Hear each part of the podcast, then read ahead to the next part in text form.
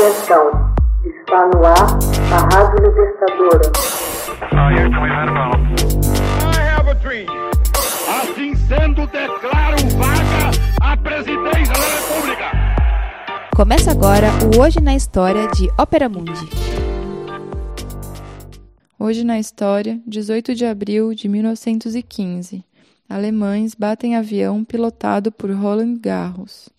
Em 18 de abril de 1915, um membro da Bandschaftswacht alemã, ou Guarda da Proteção Ferroviária, derrubou o famoso aviador francês Roland Garros, em missão de bombardeio sobre as posições alemãs em Flandres.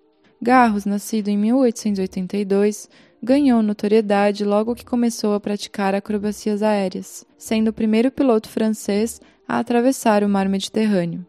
Também foi duas vezes ganhador das corridas aéreas Paris-Madrid e Paris-Roma. Em 1914, Garros era piloto de teste para Mohan Saunier, um fabricante de aeroplanos. Já havia alcançado diversos recordes de altitudes em voos, quando estourou a guerra na Europa nesse mesmo ano. Foi enviado para servir na Força Aérea Francesa, a aviação militar do fronte ocidental. No final de 1914, Garros obteve licença do regimento e voltou à fábrica de Mohan Saunier para trabalhar com Raymond Saunier e testar um dispositivo que permitia ao piloto disparar projéteis de uma metralhadora de modo sincronizado ao giro da hélice do avião. O dispositivo, empregado com sucesso por Garros no começo da primavera de 1915, permitiu-lhe aproximar-se dos aviões inimigos do ar proporcionando-lhe uma enorme vantagem. Garros derrubou sua primeira vítima alemã, um aparelho de reconhecimento albatroz, em 1 de abril de 1915. Nas duas semanas seguintes, derrubou mais quatro.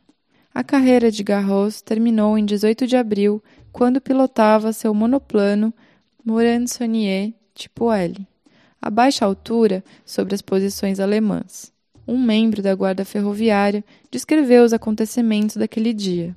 Naquele momento, vimos um trem aproximando-se da linha férrea Ingmont-Cotriai. De repente, surge um avião em mergulho. Voou sobre o trem em voo rasante, elevando-se de novo aos céus com as asas quase em vertical, lançando uma bomba sobre a composição.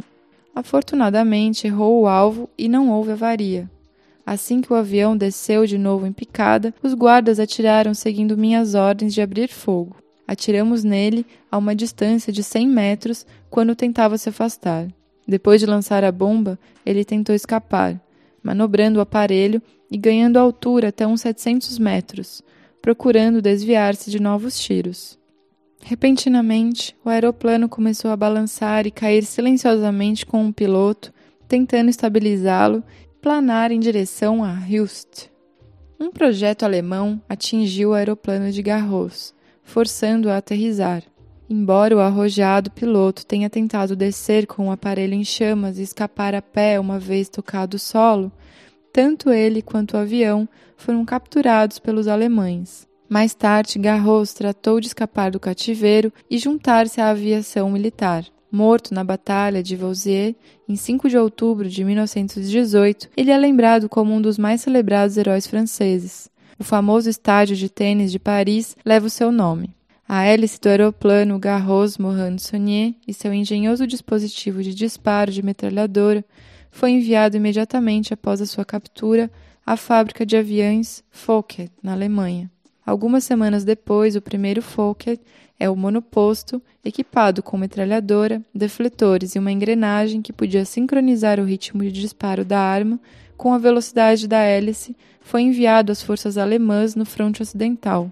De meados de 1915 a meados de 1916, o modelo Fokker e da Força Alemã Aérea tornou-se uma ameaça nos céus, tendo derrubado um total de mais de mil aeronaves aliadas. Hoje na história, Texto original de Max Altman, organização Haroldo Cerávolo, gravação Michele Coelho, edição Laila Manuelle. Você já fez uma assinatura solidária de Opera Mundi?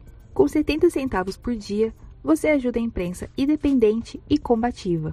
Acesse www.operamundi.com.br/apoio.